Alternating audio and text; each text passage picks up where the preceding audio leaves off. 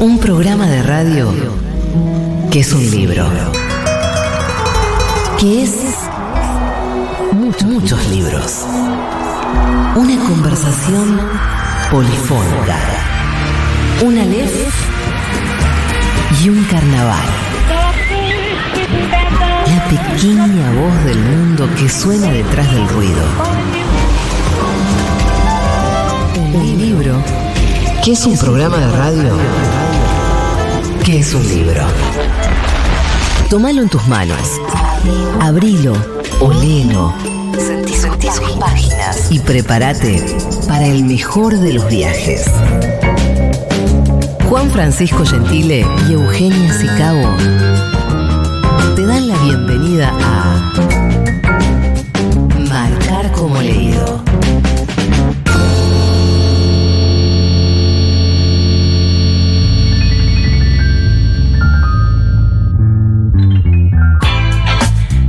Bienvenidos, bienvenidas, bienvenides a Marcar como Leído, el programa de libros de Futurock en el que cada martes le hacemos una pequeña trampa a la realidad, suspendemos lo que está pasando y nos dedicamos a hablar una hora de libros, del mundo editorial, de los entretelones, de una industria en la que los escritores quizás son las firmas más visibles, pero en las que se juegan un montón de oficios, la edición, la impresión, las librerías, las ferias, incluso oficios más invisibles como el que tuvimos el programa pasado, el diseño y las tipografías, que les agradezco a la cantidad de gente que durante el fin de semana escuchó ese episodio en Spotify. Dudamos de hacer un episodio eh, dedicado enteramente al diseño de la tipografía. Dijimos, no, no estamos pasando de nerds. No, hay una nerdeada, oyentada que acompaña firme en estas propuestas, así que muchas gracias por estar del otro lado. Si nos estás escuchando en diferido, pone like, hace activar esa campanita del bien que mueve el algoritmo del amor.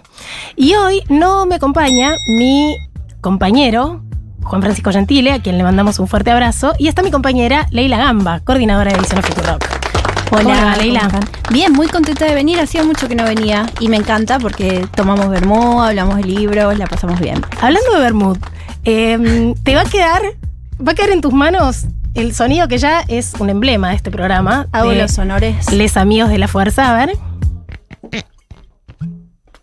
No sé, fue medio tímido. No fue, estuvo- fue un corcho tímido. A ver, yo intentaría de vuelta. A cada uno le suena distinto. no me suena. Es la fuerza de la fuerza. Así Bueno. que brindamos hoy con el vermut blanco de la fuerza. ¡Ay! ¡Ay! claro, porque Paula Muy está bien, cada vez más atenta. Muy bien.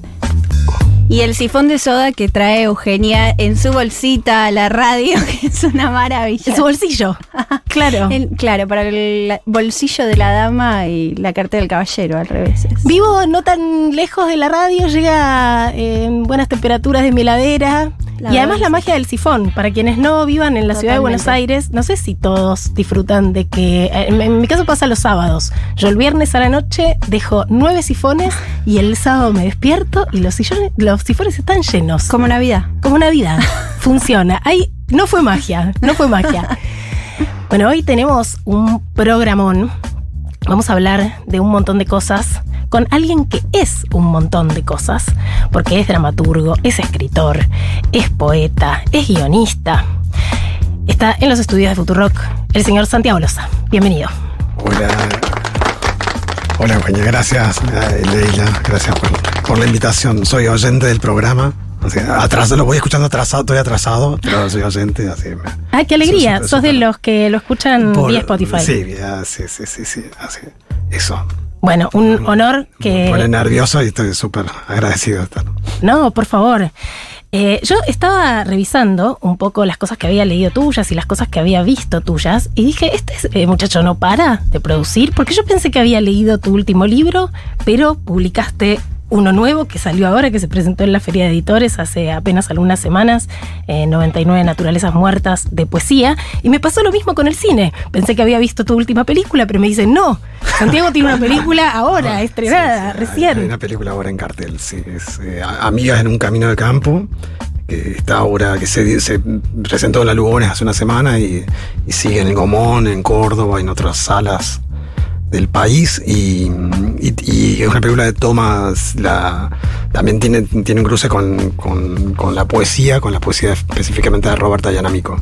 Así digo, también está ahí como se filtra algo de la escritura y de la literatura, así. Eso. Porque hay ahí una mezcla de géneros. En realidad yo te quería preguntar, ¿qué es lo que viene primero? Si la necesidad de una idea y que a partir de eso decidís el género o hay un género que se te impone y decís, bueno, quiero pensar algo para una peli, quiero pensar algo para un libro.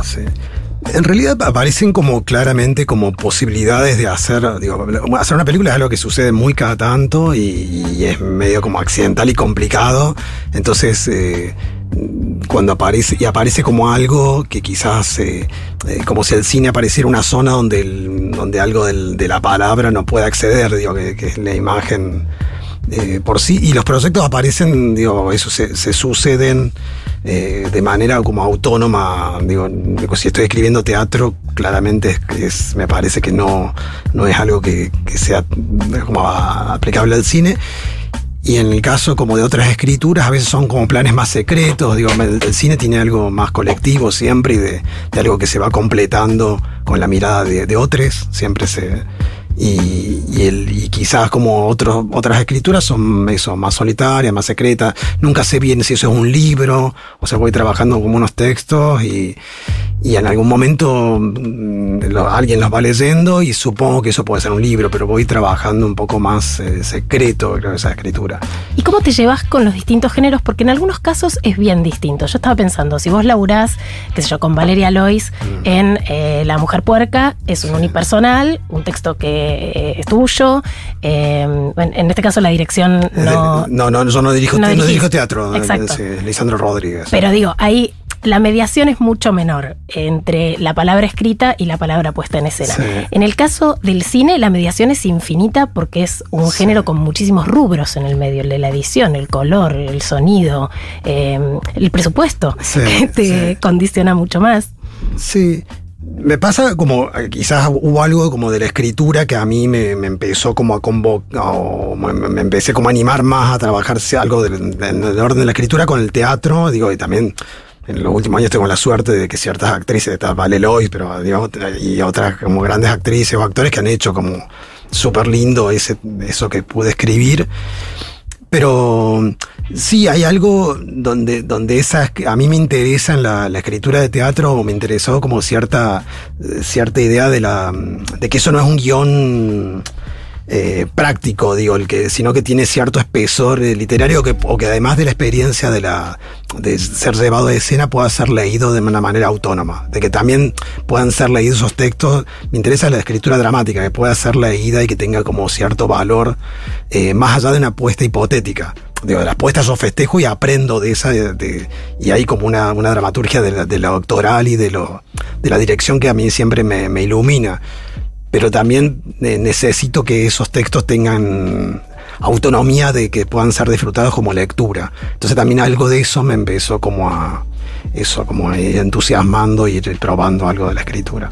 Quien habla es Santiago Loza, director de cine, dramaturgo, escritor. Va a seguir hablando con nosotros y quiero recordarles que como todos los martes tenemos, gracias a la gente amiga del Grupo Planeta, un sorteo entre la oyentada de Marcar como leído, que es el libro Desde la Boca de Martín Cohen y Ricardo Cohen cuando lo extraordinario se vuelve normal, esta decisión absolutamente termo que he tenido durante todo el mes de agosto para con los oyentes de este bello programa y hay una parcialidad que no se siente representada en este sorteo, pero yo estoy segura de que todos tienen amigues de boca.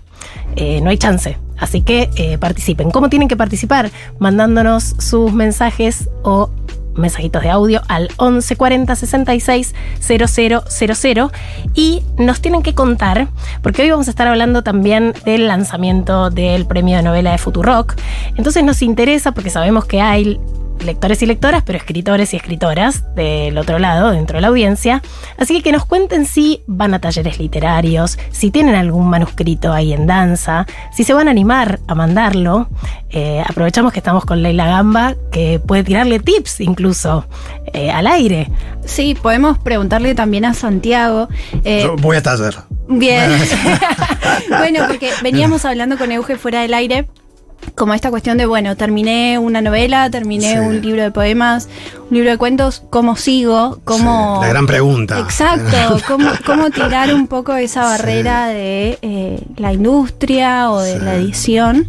Eh, que un camino son los premios, pero bueno, ese es un camino muy Sí, acotado, son sí. muy pocas las novelas que finalmente se publican a través de los premios. Otro camino posible son los talleres, talleres. y la- los espacios que te abre eso. Sí. Pero bueno, no sé si a vos se te ocurre algún otro o cómo fue tu experiencia en ese sentido, ¿no? Sí, para mí la, la- la experiencia que sigue siendo eh, editor, de, de editar un libro, para mí siempre es como algo, un terreno misterioso que todavía no lo, no lo entiendo Mm. del todo. Y de, y de, y de larguísimas esperas de, de acercar eh, materiales. Y tengo esa, eh, esa experiencia como de, de larga, larguísimas esperas, eh, intentar varios caminos y, y algunos salga, eso, me parece como... no, no tengo, no, no tengo la fórmula. Claro. ¿Y cuál sí fue me- en tu caso el que se destrabó? Eh, no, pues pensaba, lo último eh, salió ahora lo de lo de por Goy Magó, lo de poesía fue bastante rápido, pero creo que tiene que ver con el taller. Yo voy al taller de Laura Sí, y Laura Widner eh, de alguna manera leyó eh, y, y también rearmó el libro, además de, de, de Vanina de la editora, pero eh, eso fue más rápido, pero otro no, no, no sé qué se destrabó. Digo, de pronto. Es misterioso, es no, no, me- misterioso, me- eh, lo que tenía como respuesta de alguna editorial y de la respuesta a la publicación tardando, pero no sé si me dos años o no sé si es así. Entonces cuando hablas del libro es un poco como algo que escribiste hace mucho tiempo, digo eso. ¿Y qué te da un espacio como un taller literario de poesía específico de ese género, dado que tenés tanta experiencia como escritor? Sí. Uno creería que ya no es necesario ese espacio. Sí, a mí me... me eh, no, yo también trabajo, o sea, tengo un taller con Andrés Gallina de, de dramaturgia y a mí me parece como escribir el taller es un poco... eh, digo, un poco, o por lo menos para mí en el taller de poesía que hace cuatro años que voy, es como, traba- no sé, supongo, yo no sé nada de, autos, no tengo idea de autos, pero, sé, pero sé que la gente que tiene autos lleva al taller porque tiene un ruidito, o tiene como hacer esos ajustes, y a mí algo de eso me pasa con el lenguaje, o sea, yo siento que cuando fui al taller de Laura Widner, algo del lenguaje, fue como empezar a como ajustar algo que, que la que cierta cosa que se llama oficio, o yo trabajo más como de guionista, empieza como a, a, a- a bastardear o a, no sé cómo explicar, a llenar de piedritas o de pedregullo ese, ese trabajo o el camino. Entonces fue un poco como ordenar, empezar. El trabajo de Laura es muy minuciosa sobre cada sobre el artefacto poema, entonces se trabaja de una manera muy pequeña y me, me interesa, no sé, fue como una manera también de detenerme, de pensar, de escucharla. Me la voy a anotar, estaba tan cerca el significante taller con taller, pero nunca pensé en los ruiditos del lenguaje, como cuando te falla el No, carburador. la, la porquería, la porquería, te llena de porque no sé, me parece como de, de hacer, yo escribo más o menos cotidianamente y se te llena, o yo siento se me llena como de, porque, de o te empezás como a morder eh, a la cola, digo, empezás como a... a- Muchos escritores hablan de la disciplina también, ¿no? Sí. Que, que da el taller, como tener que llevar algo te, te obliga un poco a sentarte a escribir, a corregir lo que habías escrito. Sí, yo trato de eso, como de siempre, y, a- y aunque no vayas a taller, de tener un compromiso con alguien. de tener Claro, una amiga exacto. o un amigo de que digo, eso quizás es la única clave que puedo dar para quien tiene, de comprometerte con alguien y tener entregas. Si no, yo ten- tiendo a la vagancia. Digo, pero Como todo, claro, Porque, por porque nadie te pidió ese que escribas eso. Entonces, digo, tiendo a, a la pereza, digo, a, o no, no lo voy a escribir. Entonces me, me comprometo efectivamente con alguien para ir entregando ese material. Igual es una pereza muy resiliente, te voy a decir, porque no, claro. es un nivel de no producción. Está muy, está muy trabajada esa pereza. No, y hablando del trabajo que haces con el lenguaje, a mí me gustó mucho tu primera novela, El hombre que duerme a mi lado, que la publicó Tusquets en 2017. Eh, Yo te conocí hasta entonces como dramaturgo. Y ahí hay, para quienes no la hayan leído, que se las ultra recomiendo, que la busquen. La, la novela recupera la voz de una mujer, una mujer muy mala, eh, una madre muy mala, eh, que usa muchas palabras de otro tiempo, que yo cuando empezaron a aparecer, volví a mis subrayados y están todas en un circulito, porque son las palabras que usaba mi mamá. Palabras como patatín patatán, la mar en coche, que no te joroben. Ay, es un plato. Piltrafa, cantinela, tontera, chau pichau. Solo por ese universo de palabras me, me mudaste de época, o sea, le, le pusiste a ese personaje una impronta que no hubiera sido posible sin la aparición de esas palabras. ¿Cómo laburaste eso? Sí. Se me ocurre en ese personaje o en otro personaje, se me vino a la cabeza, hay una, una obra que se llama Nada del amor me produce envidia, que trabaja sobre cierta, cierto imaginario de los 50.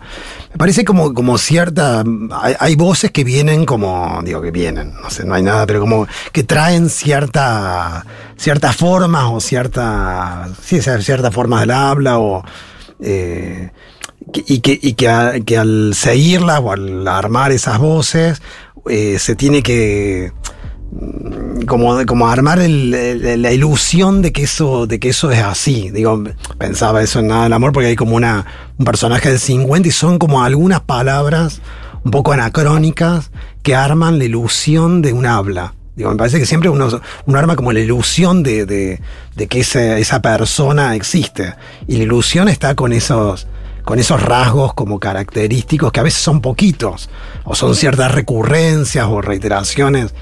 En el caso de, me acuerdo del personaje del hombre que duerme a mi lado, que es una señora grande, bueno, era como ciertas, no sé, es como, es como recurrir a esa, digo, a esa, sí, a esa, a esa geografía de, de palabras que, que tenían una época o, o la palabra madre que siempre me, me inquieta, digo, la, la voz madre. Yo Nada del Amor me produce envidia, la vi hecha por María Merlino, Sí. que es una obra de teatro que me alucinó. Yo soy tu fan y no sabía. ¿Vos sabés por qué no sabía? Porque cuando eh, eh, empecé a decir, pero Santiago Loza es el mismo de Nada del Amor me produce envidia, pero es el mismo de la novela de Tusquets, pero es el mismo de la De La película Puerca, sobre, también claro, sobre el malambo. eso. Ah, sí, es el mismo, el que dice que, que le cuesta escribir, el que va a los talleres porque La le cuesta pereza. escribir. Exactamente. Y ahí hay todo también un trabajo con el imaginario del peronismo, porque la protagonista es una costurera que se debate entre tener que darle eh, su vestido, un vestido a a Liber- eh, Libertad Lamarque o a Evita. Exactamente. Y hay una cadencia de Sí. María Merlino que te remite a los discursos de Claro, Perón, sí, sí, incluso, ¿no? sí, sí, sí, sí, sí.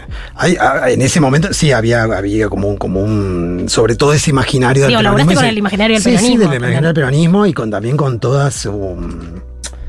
Con, con esta idea de, de- también del relato popular y de cierta eh, fascinación con Eva, digo, con fascinación y con, y con también con un personaje con cierta pequeñez que se fascina por, por algo que es demasiado grande que le, le quema. Digo, algo de todo eso. eh, eso, algo de todo eso estaba en, el- en la obra. Y de cómo circula el poder. Sí, sí, era una obra sobre el poder también y, y- quienes tienen el poder y quienes van, a- quienes pierden el poder y que se pierde ahí, que algo de todo eso. Porque es alguien en principio muy desvalido, si no recuerdo mal, Sí, la vi hace sí, mucho sí, tiempo, pero me impactó mucho, ¿no? Es que me impactó mucho porque es un unipersonal que la mucho, mucho trabajo, pues todavía más hay canciones, canta en el medio de los monólogos, eh, y es alguien que es muy desvalido, pero que de repente tiene el poder El de poder. decidir en algo que puede parecer muy frívolo, pero se están jugando dos figuras eh, de la escena nacional, y tiene ella el poder de repente. Sí, tiene como una suerte también. Es como esos personajes, a mí por, me conmueven como personajes que tienen como una, como una revancha. Digo, como si fueran personajes un poco opacos o que no tienen, que aparentemente ni siquiera tienen gran cosa para decir y, y que algo de, de, de ese, de, ese, de esa situación les da como una revancha. eh, eso de, de entregarse o de abrazar lo extraordinario. Digo, eso a mí, pues, eso lo quisiera para mi vida, digo, como eso, como decir, bueno, de pronto algo, eh, eso, que poder eh, ir más allá de, de la chatura de las cosas, eso. Eh, Santiago, yo te quería preguntar, bueno, en, en toda tu, tu obra o tu carrera, cuando la repaso, entiendo que estás todo el tiempo buscando, eh, decime si no es así, los lugares donde se encuentran y se desencuentran la imagen y la palabra, como el, cine, la poesía. eh, tus poem- los poemas del nuevo libro son muy visuales, tremendamente visuales, son prácticamente escenas en sí mismos.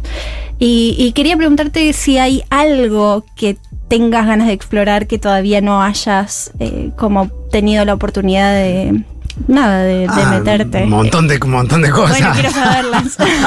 No, Los yo por, por suerte, por suerte, no, por suerte, cada tanto parecen como trabajo o posibilidades de hacer cosas. A mí me gustó eh, para una obra de teatro y, eh, y, eh, hice, pude hacer canciones con Julieta Venegas. Me gustó entonces escribir canciones, me pareció súper lindo.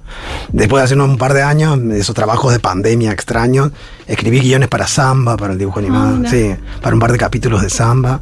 Entonces también me pareció que era lindo, tengo como, me dan como ganas de volver a escribir para, para la infancia, volver a, digo, o probar a escribir como, eh, sí, eso, canciones, o ca- me- me- no, no, no me imagino haciendo, o sea, me parece que, que hacer películas es medio complicado y me cansa, hay algo de lo, de lo físico que, que me parece un poco extenuante, y además yo yo películas como de presupuesto acotados y que son medias complicadas de, de llevar adelante.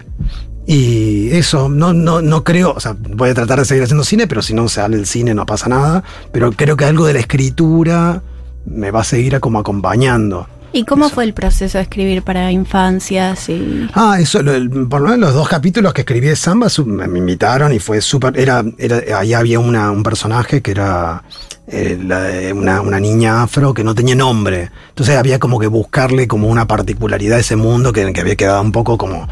Por, por, la, por la cantidad de producción de, esa serie, no, no tenía como mucho, mu- mu- mucho espacio todavía. Entonces fue como trabajar sobre eso. Los dos capítulos fueron sobre, sobre ese personaje. Fue re lindo porque era como tener charlas con gente de la comunidad afro, eh, pensar eh, juntos qué se pod- cómo podía eh, tener otro valor ese, ese personaje. No, para, para mí son todos como experiencias muy enriquecedoras. eh, Claro. eh, como también el encuentro me pasa bastante, últimamente no escribo tanto teatro, pero ahora un proyecto con, con Vale Lois como directora.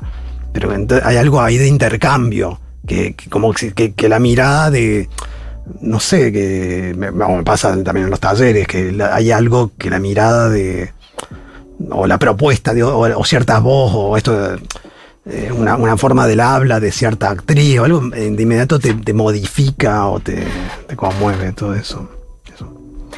Vos sos cordobés. Yo soy cordobés hace muchísimos Hace años tiempo. que. Hace, Hace tiempo que sos cordobés. Hace tiempo que soy cordobés, pero yo pasé más de la mitad de, la- de mi vida acá y no se me ha ido la tonada. Entonces, como. hace- me da vergüenza decir cuántos años pasé, ¿no? ¿Y No sé. cómo ves la circulación de la literatura a nivel nacional? Hay que estar en este centro que no es unitario, pero casi, Me o más o menos. parece- Está más federal la cosa. Yo creo que hay algo que puede que esté más federal, pero sigue siendo, no sé, me, yo este, me contradigo, me parece que, que hay algo federal. Ahora hace poco fue la FEDI, siento que había, hay algo ahí de circulación de, de materiales y de gente que, que- que no sé si hay así. Estuve en algunos lugares, en algunos festivales No hay nada que replique una feria de editores me en otras provincias así, que no sea la capital. Yo decís. creo que algo así no. También pienso lo contrario, pienso que la pandemia hizo que, que la virtualidad, que el acceso a ciertos espacios da lo mismo, da medio todo lo mismo. Entonces me, di- me digo y me contradigo. A mí me pasa que mi experiencia, bueno, yo me vine hace muchos años y creo que no hubiese podido hacer como las películas que hice o, o editar o, o el teatro que hice si no me hubiese venido. Realmente fue. Pero bueno, eso cada quien lo va, lo va haciendo. La semana pasada con Andrés Gallina dimos un taller en Córdoba y a mí me sorprendió como la, el vigor de la dramaturgia en Córdoba, como de gente joven, dramaturgas y dramaturgos que entonces bueno, hay una movida poderosísima y lo que estaban escribiendo era zarpado de lindo. Entonces, eso no, no lo veía cuando me fui hace 30 años. Bueno, es que es una provincia con mucha tradición Sí, literaria sí, y mucha sí, tradición sí, sí. intelectual. Totalmente. Y hay como un pequeño polito también en la Universidad Nacional de eso, Córdoba, la- sí, muy sí, potente. sí, Nosotros sí. publicamos, eh, un- bueno, justamente la persona que ganó el premio el año pasado, Roberto Chuit, escribió una novela que es tremenda. Quiebra el álamo. Quiebra el álamo. Eh, y él es doctor en letras de la Universidad de Claro. Córdoba y Sí, me sí, habla y de, y una, y de un cine, circuito sí, muy. Hay algo cultural en Córdoba que, que- que quizás cuando me fui o no lo vi, Claro. o, o estaba más en crío, no lo vi. Digo, pero ahora lo veo y me parece como súper power lo que está pasando en Córdoba. Pero digo, eh, creo que sigue siendo un poco, lo, lo digo como algo muy complicado, digo, un poco mm, eh, Buenos Aires sigue siendo el lugar que, que- donde hay una circulación, interca- Sí. digo, y ciertas posibilidades que, que no hay en otros lugares todavía. Lo nombraste un par de veces a Andrés Gallina, que aprovecho para mandarle un beso grande, con quien trabajé en la edición de un libro muy bonito que publicó el Teatro Nacional Cervantes sobre feminismos. Y em, él es el director de una mm, nueva editorial en donde vos publicaste hace el año pasado. El año pasado. Eh, la editorial se llama Bosque Energético, que tiene unos ejemplares bellísimos, y escribiste Diario Inconsciente, en donde abriste, bueno, otro, otro aspecto de tu vida mucho más autobiográfico, de un problema de salud mental que tuviste en, en tu juventud y cómo eso eh, te acompaña tal vez como temor y demás. ¿Cómo fue ese, ese proceso? Sí, fue, fue muy. mm, eh, digo, fue, termina siendo algo lindo de, algo que en el origen no fue tan para nada lindo, para nada. Fue, termina siendo algo grato de algo que no que fue más triste en su origen. Eh, hace, un, hace unos años había escrito otro libro de ediciones documenta que se llama Nadadores Lentos, que, que- es una propuesta de Gabriel Alac sobre, sobre biografía y escritura. Y, y en ese proceso de escritura Andrés me acompañó de, Nadadores Lentos. Eh, ese libro salió y había como una parte que me quedaba como pendiente. Digo, bueno, yo escribí sobre la escritura y sobre el hacer nadadores lentos y me parecía que había algo que no había terminado como de, contar eh, y que me parecía que, que era un poco como faltar a la verdad no contarlo, ya que estaba como armando como ciertas escrituras de no ficción. Y, y le comenté a Andrés y me dijo, bueno, empecé a, armar esto, como empecé a escribir. Y empecé a escribir ese texto eh, donde, donde, donde sentí como que había, que, que- que había ciertas operaciones que hacía el lenguaje o ciertas formas que me ayudaban como a armar lo que en ese momento no, no se armó. O sea, específicamente yo hablo de una internación que hubo en la juventud hace muchos años. Y en esa internación hab- hubo como un intento, se ven como un cuaderno donde no escribí nada. Entonces, de alguna manera, Diario Inconsciente va a escribir lo que en ese momento no, no, bueno, no se pudo. Porque tiene que ver con un estado donde no, no se puede articular. Y quizás lo que sucede con el tiempo, con cierta madurez o con dejar la juventud es poder eh, mm, eso, articular el lenguaje que dé con eso que, que tuvo que ver con la desintegración de alguna manera. Que además es una experiencia que en general queda por fuera del lenguaje. Vos decís en un momento, Sí. el paciente mental es débil, no ha podido sostener el pacto que lo une a la realidad y se ha salido. Y buena parte de los lectores somos los que no queremos a veces seguir sosteniendo el pacto con lo real y nos salimos hacia otras ficciones. Es, es lábil la frontera. Sí, sí, es lábil y me parece como que, que quizás hay algo de, de- de esa escritura que, que, que, no puede, que es el intento de nombrar, pero no, no, lo- no logra, o sea, es, es ese intento de, de- de acercarse a esa zona. Sí, eso, eso tan complicado que es la realidad, qué sé yo, qué cosa es eso. Estamos hablando con Santiago Loza, vamos a seguir conversando y Subrayar o no subrayar los libros. Esa es la cuestión.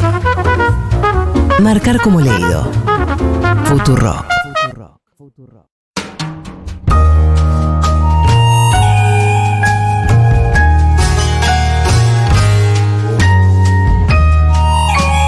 Como todos los martes, gracias a la gente amiga del Grupo Planeta, tenemos para sortear entre la oyentada de Marcar como Leído un ejemplar de Desde la Boca, cuando lo extraordinario se vuelve normal, de Martín Cohen y Ricardo Cohen.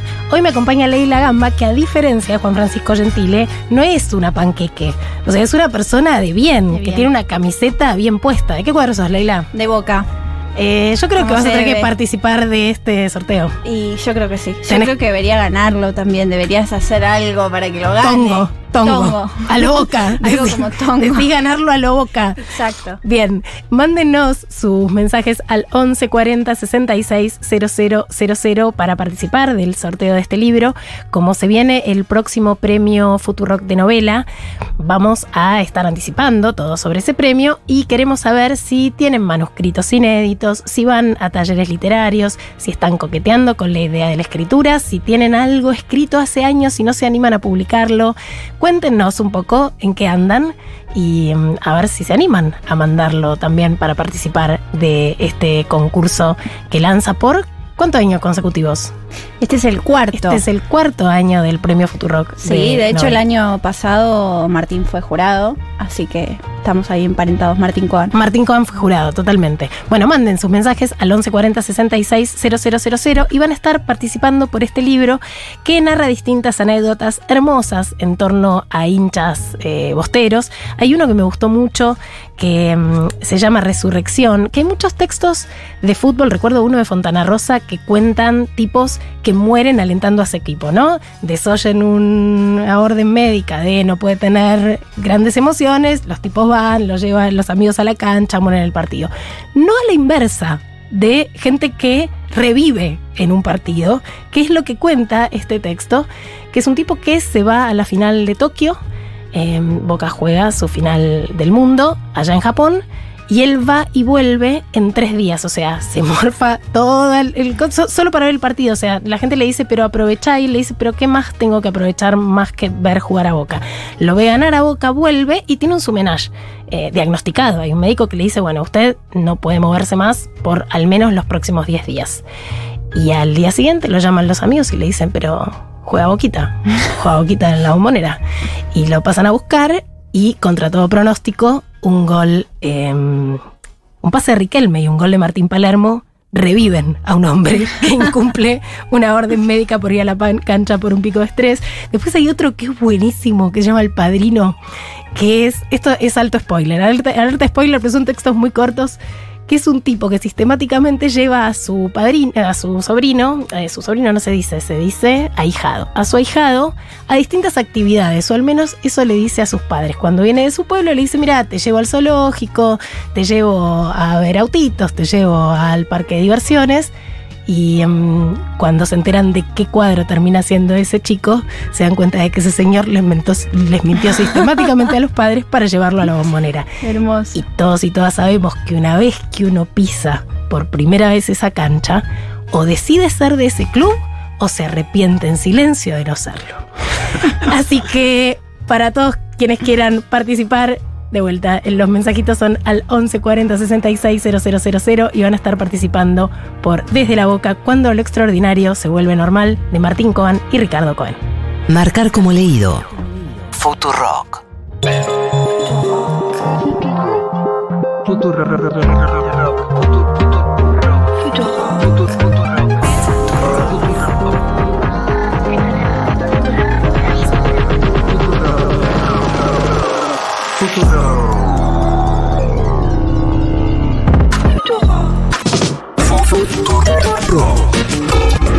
Nuestro propio mundito.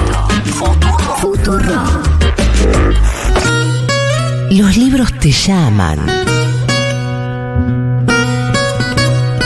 A priori inofensivos. Pero a mitad de camino te cachetean y te transforman para siempre. Marcar como leído. Los riesgos de abrirnos la cabeza.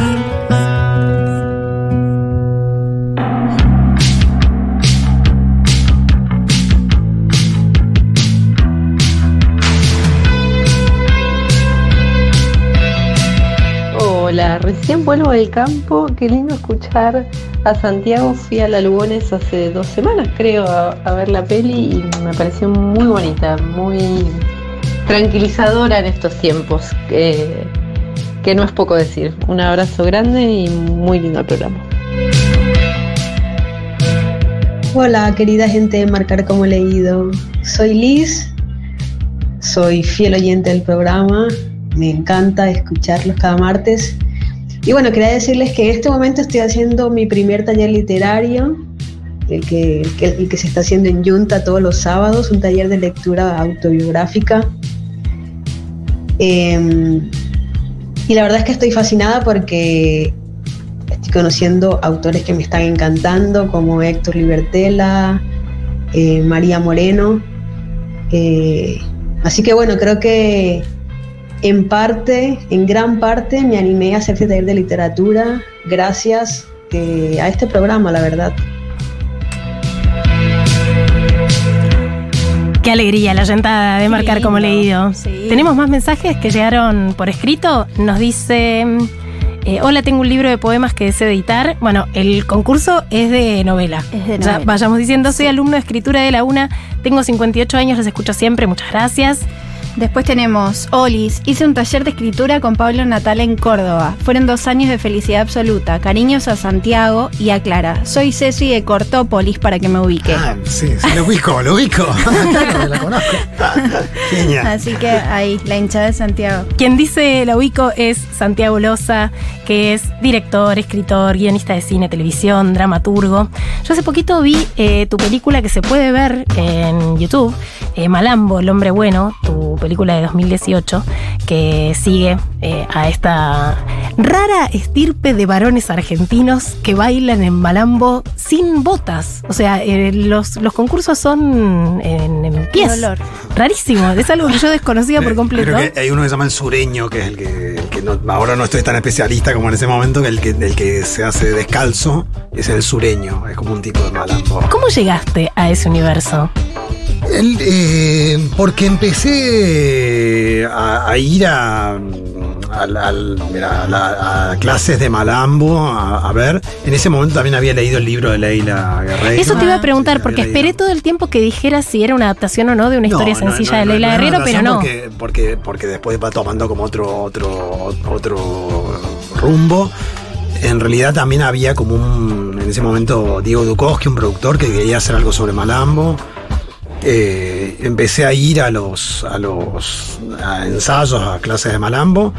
Y había un personaje que tenía como un problema de salud que, que me- parecía que podía como como a través de él como narrar esa, esa historia y, la película tiene como un cruce entre documental y, ficción y había algo como muy viril del Malambo que no era lo que más me, me convocaba sino que algo a veces me ponía como en, en crisis y, fue también como contar un personaje que es que lo hizo Nube Vargas que es un personaje más queer que, acompaña ese, ese personaje y, un poco, bueno, fue con acompañar ese tiempo de que, que- que el personaje hacía una. El personaje principal, que era Gaspar, hacía la competencia y también ese vínculo con ese otro personaje. Eso fue, fue, fue lindo, fue extraño, fue pensar un poco de, también en, torno- a algo que me inquietaba, como la masculinidad esa excesiva que tiene el malambo y pensar eso que es. eh, que es la competencia, que es todo eso. Sí, sí. el- Hay una decisión que tomaste que me encantó, es una película en blanco y negro. Eh, también voy a hacer alto spoiler, el protagonista termina ganando una competencia que además una vez que se gana, no se puede ganar de vuelta porque no te puedes volver a presentar y solo tenés que ser el acompañante, eh, una suerte de director técnico de los que sigan intentando ese título que vos ya ganaste. Y eso lo dejaste por fuera, casi por fuera de escena, cuando lo viste tantas veces bailar al, al protagonista, que cuando gana solo lo sabes porque se vuelve micro con su trofeo. Eh, dije, ¿cómo, ¿cómo habrá sido esa elección? Porque seguramente tenías muchas tomas de él bailando el malambo en esa Sí, había, había. no me- y, mira, en realidad creo que hay algo de la ficción. Yo creo el, el- el- en realidad el personaje, el, el- el actor, el, el malambista no ganó. No, no, no ganó. O sea, es algo que la película narra como un triunfo, pero en, la- pero en realidad no, no estaba filmado la del triunfo porque no, no, no, no gana. Eh, inclusive lo- en un momento se ve como el, la- la- el baile final y eso fue de varias, de, dos o tres eh, festivales distintos, algo más como un proceso de edición. Y, y la película tiene como cierta modestia o cierta, sí, como... Sí, como, sí, de austeridad, que, que me parecía que, esa, que eso, que era como el, la- la- lo, lo más eh, sublime que podía sucederle, como ese triunfo y a la vez su, su misma derrota, porque no, no, no tenía que ser contado, era como algo que, que lo elipsaba, algo de eso que, que la película, como cierto pudor sobre eso. Bueno, algo de, algo de todo eso creo que era la película que tiene varios años y que por ahí se, con- se, se sigue viendo en algunos lados. Se te ve bastante suelto como director de cine, dado que no tenés tanto control del producto final. No, porque pienso en todas las mediaciones que tiene la cinematografía como arte. Sí. Y vos, como escritor, a lo sumo tenés eh, la sugerencia de un editor o una editora. Pero Sí. es un trabajo que lo que vos pensaste está ahí. Sí, está final. ahí, sí, está ahí con. Sí, en el cine, por lo menos en las películas que, que hago, eh, siento que hay como un margen bastante grande de el aporte o de la sorpresa o de lo que te vas encontrando. eh, o me, me gusta como lo que sucede. O sea que, que hay algo de la, de la, de la, de- de- del plano que no esté excesivamente, que está planificado, o sea que me interese la encuadro, pero que hay un margen de la sorpresa o que de algo, eh, de la sorpresa y de, y, y de la interacción, eso decía, para mí me pasa mucho como que las películas las termina de armar la editora, yo tengo una amiga con la que edito y ahora otra editora con la que edité la última película, y creo que ellas son las que terminan como de armar ese relato y creo que son las dueñas, el cine firma la dirección o firmo yo, pero creo que es, realmente es muy colectivo. Digo, o, también, en, bueno, en el caso de Malambo, cuando fue Gaspar y Nube, eh, quienes a mí me interesaba filmar, me parece que hay algo muy, eh, no sé, muy, muy intenso de quienes están frente a cámara y muy, eh, o quien hace la música, o todo eso marca demasiado las películas. Entonces digo, bueno, finalmente uno marca cierta, una firma como una autoría, pero es muy compartido lo del cine. O a veces la producción, que no se habla mucho, que quizás tenga que ver con el editor en los libros. Digo, el productor a veces eh, es alguien que tiene como una intervención muy creativa. Eh, no, no, no, no, no solo en relación a los costos que puede tener la película, sino a eso, a qué, qué se busca con la película o qué se quiere. Digo, eso a veces lo, lo relaciona bastante con, con la figura del editor en, en- en los libros. Bueno, tus libros se pueden conseguir en todas las librerías, en la librería de Futurock, al lado de la radio. ¿Y dónde se puede ir a ver tu película, la nueva, la que recién estrenaste? La nueva ahora está acá, está en el Comón, está en Rosario en el Cairo, en, Córdoba en el Lugo de Carril. Eso son películas que están ahí un poco circuladas ahora en La Plata, va a estar. Eso, eso está, está- está- eh, creo que la semana que viene sigue en el Comón, o sea, se, se puede seguir. Bueno, ahí estaremos. Muchísimas gracias, Santi. A ustedes. por haberte sumado Gracias. a marcar como leído y nos quedamos ahora hablando con Leila Gamba con todo lo que se viene del nuevo premio Futurock de novela. Vivir en el hoy y en cualquier otro tiempo. Ser vos y ser mil otras personas. Horizontes que se multiplican solo a través de los libros. Marcar como leído.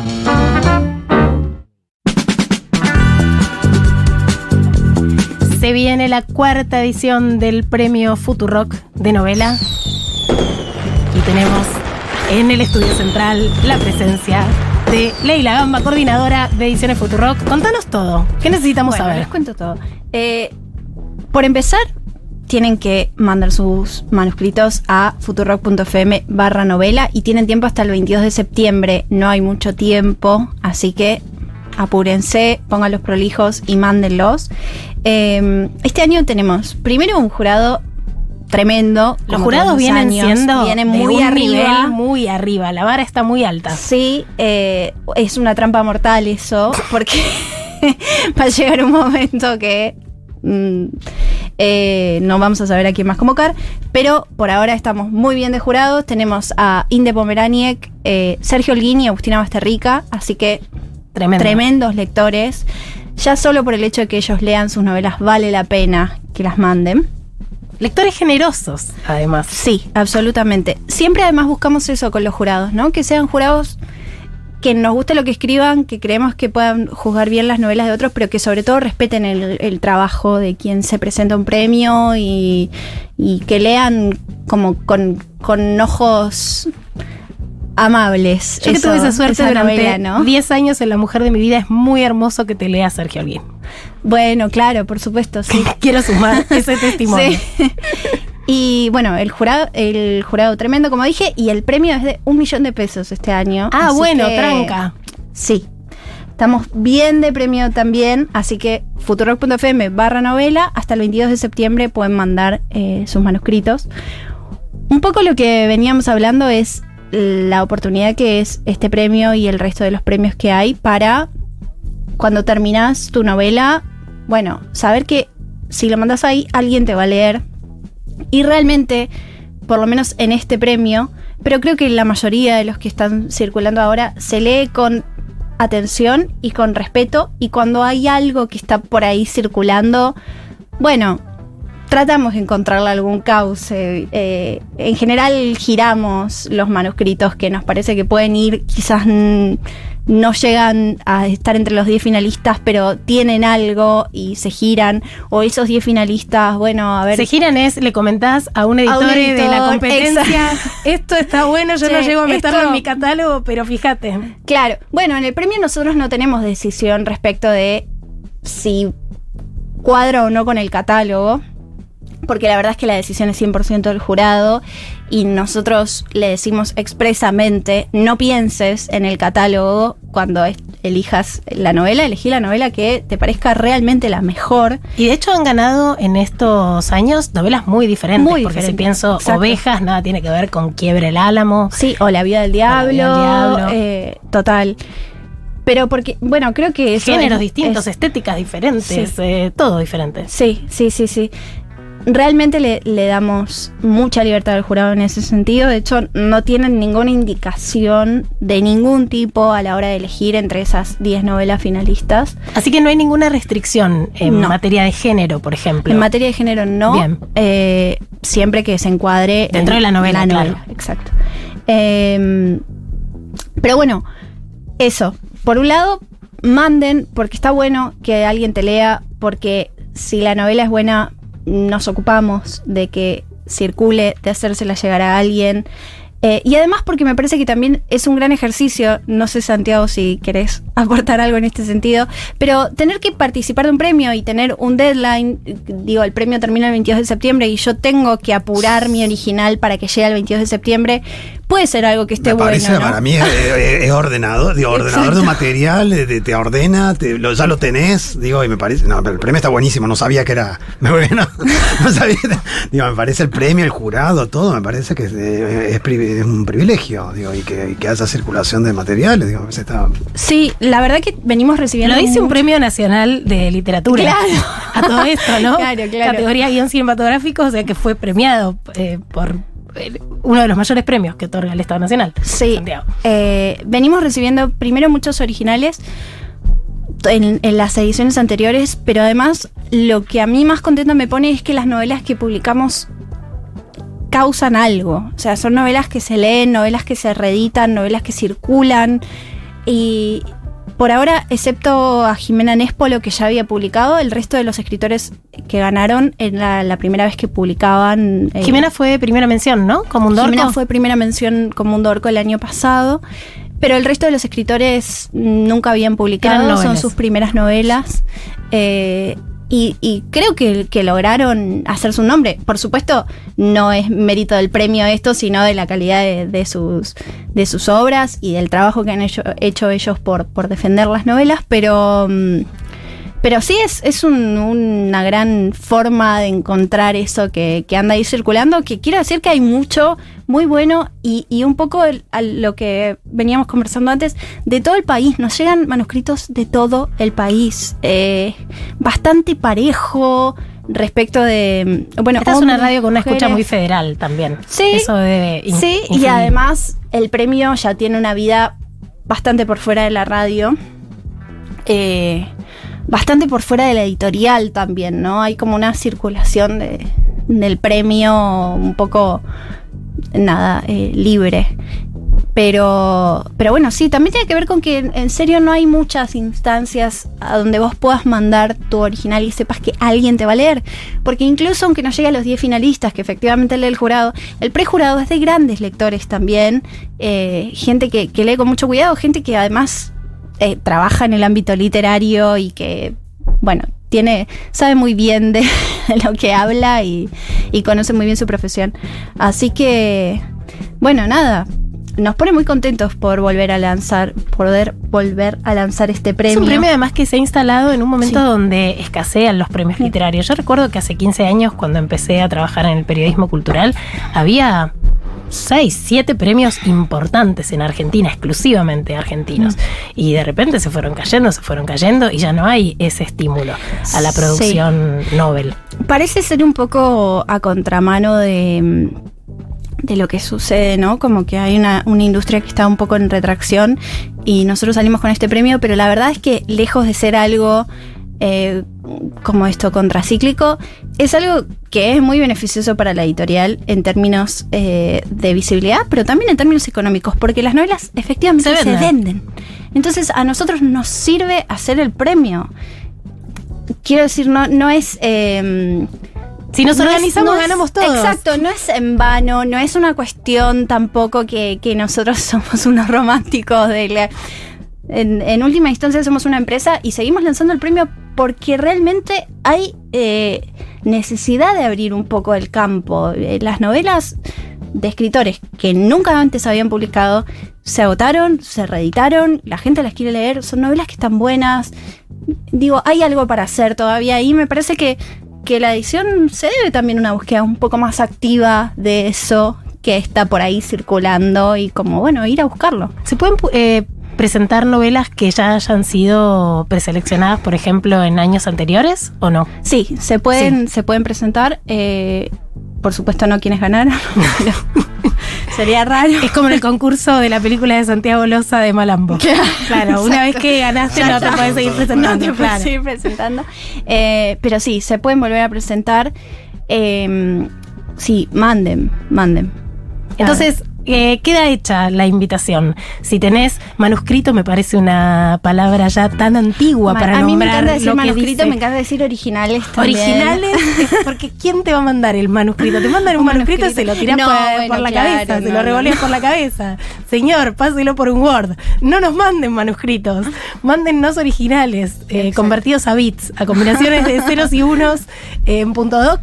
Y participen de este premio de novela. Para participar, entren a futurock.fm barra novela lean las bases y condiciones, suban su manuscrito, tienen tiempo hasta el 22 de octubre y recuerden que pueden encontrar las seis novelas premiadas en 2019, 2021 y 2022 en tienda.futurock.fm y como siempre hay descuentos especiales para la comunidad Futurock. Nunca la última oración de un libro dice, lo mató el mayordomo. Marcar como leído. Un libro es mucho más que su trama. Las piedras me anclaban a la materia de la vida, me recordaban la realidad de lo palpable. En los últimos años, sin darme cuenta cuándo pasó, abandoné ese traslado. Me olvidé de la necesidad de las piedras y el peso. Desde hace un tiempo me siento más liviano. Ese fue el final de Diario Inconsciente de Santiago Loza, publicado por Bosque Energético.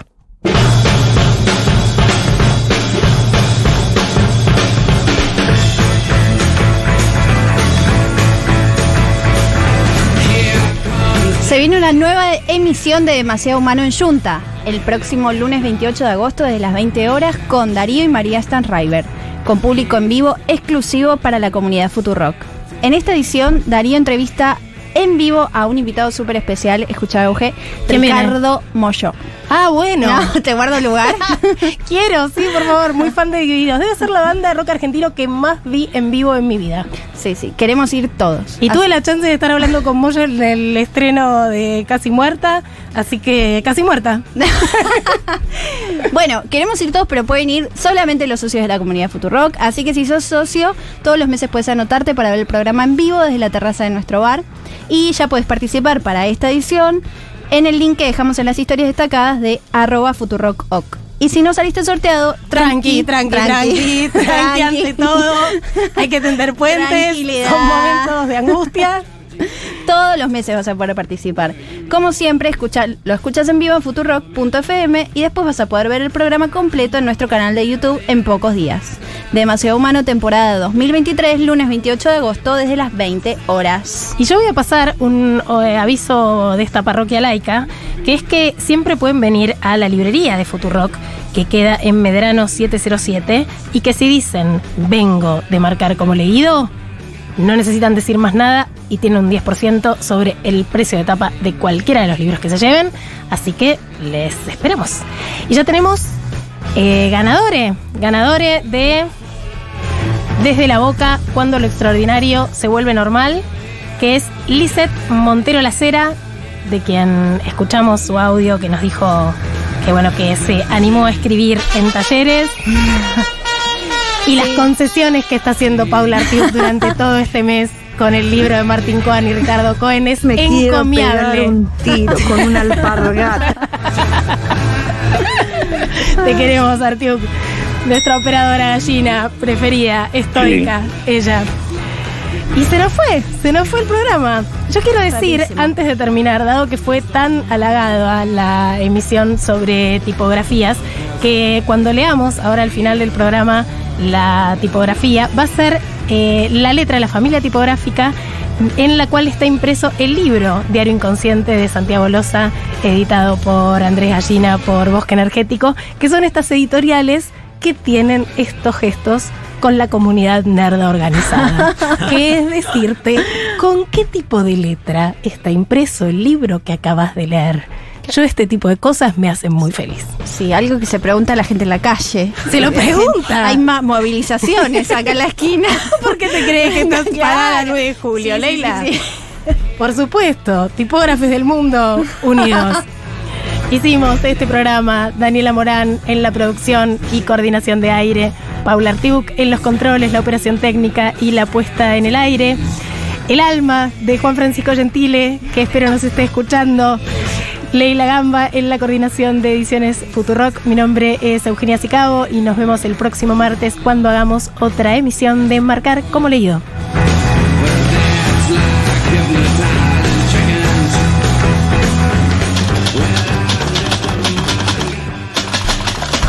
Este programa de Marcar como leído se terminó de imprimir en los estudios de Futurock en agosto de 2023 en letra Guyot Text, creada por el diseñador argentino Ramiro Espinosa.